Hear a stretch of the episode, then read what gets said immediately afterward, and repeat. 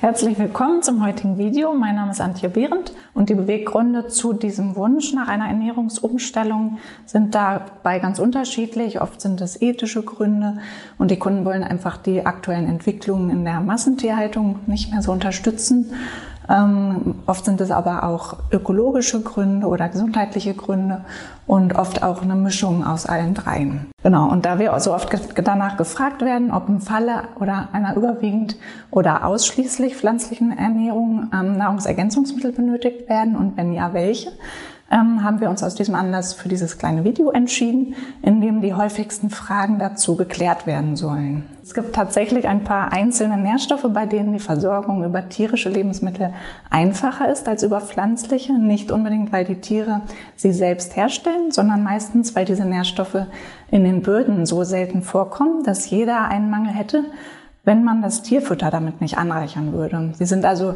so kritisch, dass sie einfach ins Tierfutter gemischt werden, um eine flächendeckende Versorgung sicherzustellen.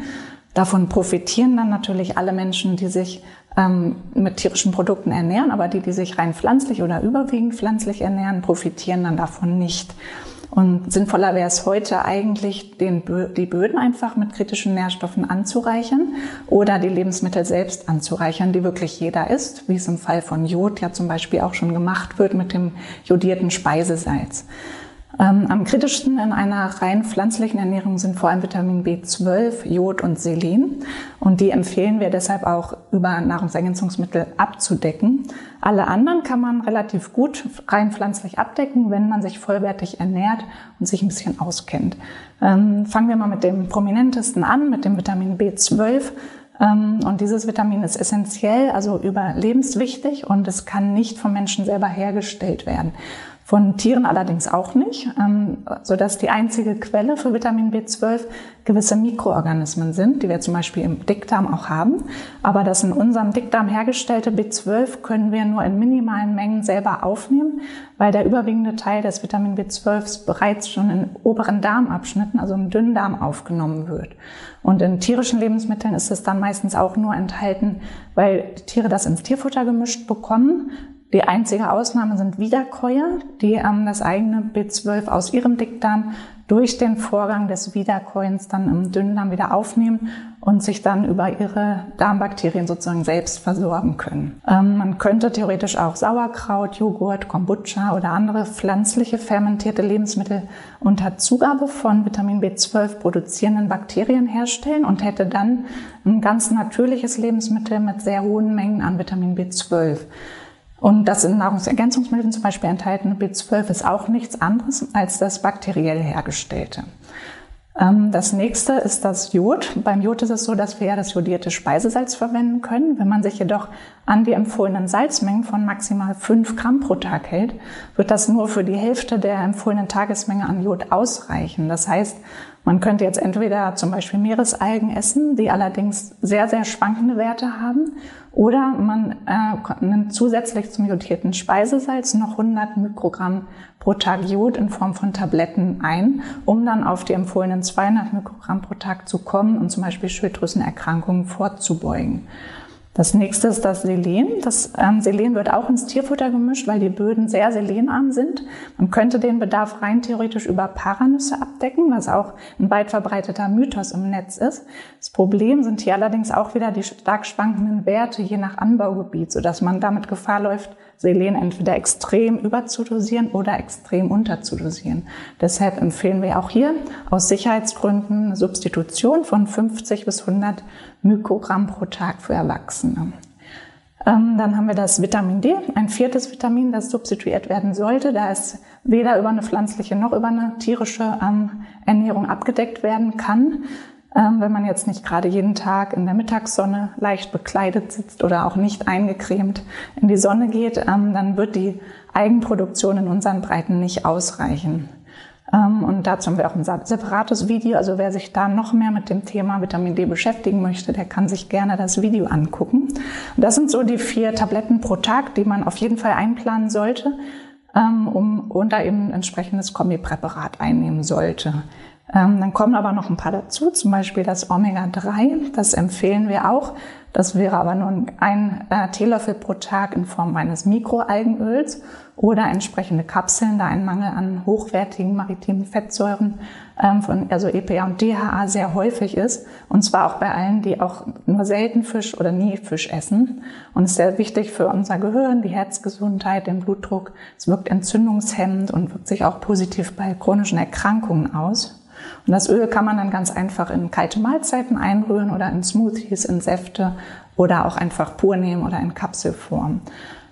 Ähm, und es stellt dann die Versorgung mit den hochwertigen Omega-3-Fettsäuren EPA und DHA sicher, die nur in Meeresalgen und in Fisch vorkommen.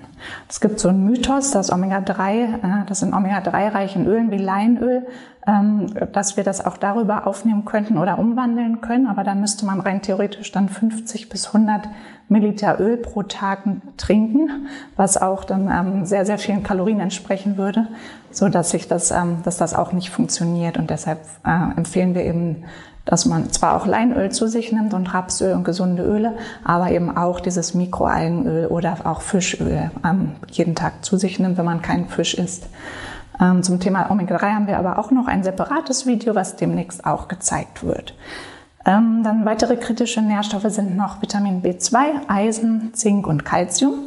Und diese Nährstoffe sind nicht so kritisch, wenn man sich insgesamt vollwertig und ausgewogen ernährt. Das heißt, wenn man jeden Tag Gemüse, dunkelgrünes Gemüse, Obst, Hülsenfrüchte, Nüsse, Samen und Kerne und auch Vollkorn isst, ähm, besonders nährstoffreich und hochwertig sind dabei Beeren, Grünkohl und Brokkoli, Kürbiskern, Leine, äh, Kürbiskerne, Leinsamen, Sesam, ähm, Hülsenfrüchte, Haferflocken und Soja. Die stehen immer ganz oben in der Liste, wenn es um die Nährstoffdichte geht und das bei sehr wenig Kalorien. Ähm, dann vielleicht nochmal zum Schluss zum Thema Soja. Ähm, da kursieren ja auch diverse Mythen im Netz, die wir an dieser Stelle ganz gerne aufgreifen möchten. Ähm, insgesamt kann man sagen, dass Soja eigentlich ein sehr wertvolles Lebensmittel ist in einer Ernährung ohne tierische Produkte da eben hoch, das hochwertiges Eiweiß liefert und ähm, zusätzlich aber auch Ballaststoffe und Mineralstoffe und Nährstoffe. Und es hat aber einen sehr schlechten Ruf. Es soll zum Beispiel dafür verantwortlich sein, dass der Regenwald abgeholzt wird. Das ist zwar richtig, dass, durch, ähm, den, dass der Regenwald abgeholzt wird, um Anbaufläche für Soja zu schaffen, aber nur ein Bruchteil davon geht in die direkte Nahrung und der allergrößte Teil wird fürs Tierfutter verwendet. Die Hersteller von Sojaprodukten in Deutschland zum Beispiel nutzen ausschließlich Anbauflächen in Europa und Kanada.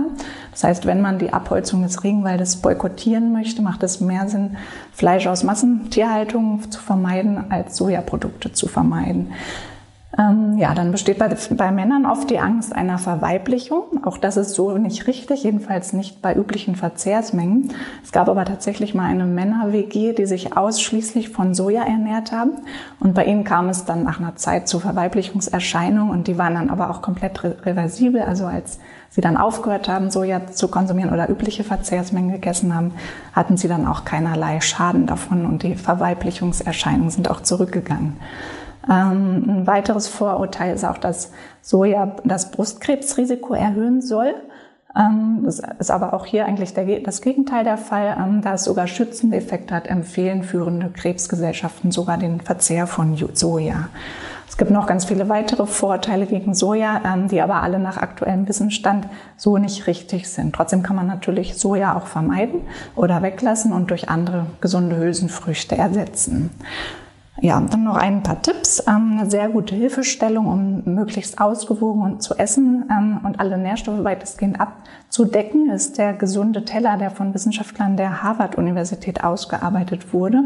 Wenn man sich ganz grob an die Vorgaben hält, also bei jeder Mahlzeit ungefähr so die Hälfte des Tellers mit Gemüse und etwas Obst gefüllt hat, zu einem Viertel proteinreiche Lebensmittel, wie zum Beispiel Hülsenfrüchte oder ähm, Produkte daraus wie Hummus, Falafel oder Tofu ähm, oder Tempeh ähm, und dann noch ein Viertel komplexe Kohlenhydrate, zum Beispiel Vollkornbrot, Vollkornreis oder Vollkornnudeln und dazu dann noch eine kleine Menge an einer gesunden Fettquelle wie Nüsse, Kerne oder etwas Öl, dann ist man da sehr gut versorgt. Das Thema Eiweiß ist auch oft eins der Hauptargumente gegen eine pflanzliche Ernährung, weil die Eiweißwertigkeit bei einzelnen äh, pflanzlichen Lebensmitteln etwas schlechter ist als bei tierischen. Das heißt, wir können dieses Eiweiß ähm, ähm, aus, also aus Tieren etwas leichter zu körpereigenem Eiweiß umbauen. Es liegt einfach daran, dass die Tiere generell natürlich ähnlicher sind, also uns ähnlicher sind als die Pflanzen und ähm, Dadurch sind dort alle wichtigen Aminosäuren auf einmal enthalten. Bei pflanzlichen Lebensmitteln ist es dann so, dass diese Aminosäuren auf verschiedene Quellen verteilt sind,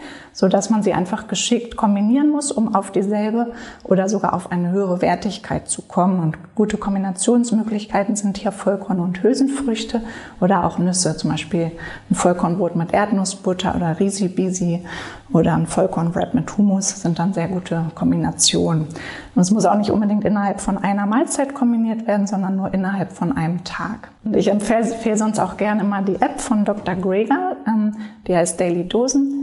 Dosen, also das tägliche Dutzend. Und da sind alle wichtigen Lebensmittel aufgelistet. Das heißt, ähm, man kann dann einfach Häkchen setzen für verschiedene Lebensmittelgruppen, muss dann gar nicht mehr so viel rechnen und nachdenken und ähm, kann die zum Beispiel auch gut mit in den Supermarkt nehmen und einfach schon beim Einkaufen darauf achten, dass eben alle wichtigen Vertreter dieser Lebensmittelgruppen dann gekauft werden. Ja, und wer jetzt die hier nur sehr knapp angesprochenen Themen noch etwas weiter vertiefen möchte, dem kann ich alle Bücher von Nico Rittenau sehr empfehlen. Er ist Ernährungswissenschaftler und hat sich auf pflanzliche Ernährung und Mikronährstoffe spezialisiert und hat so ziemlich jede Ernährungsstudie bis ins allerletzte Teil über, Detail überprüft und bewertet und ähm, alle re relevanten Studien auf diese bezieht er sich dann auch in den Büchern. Ja, ich hoffe, das Video hat alle wichtigen Fragen erstmal geklärt und falls nicht, dann schreibt sie uns gerne in den Kommentar. Und ansonsten vielen Dank für das Interesse und das Zuschauen.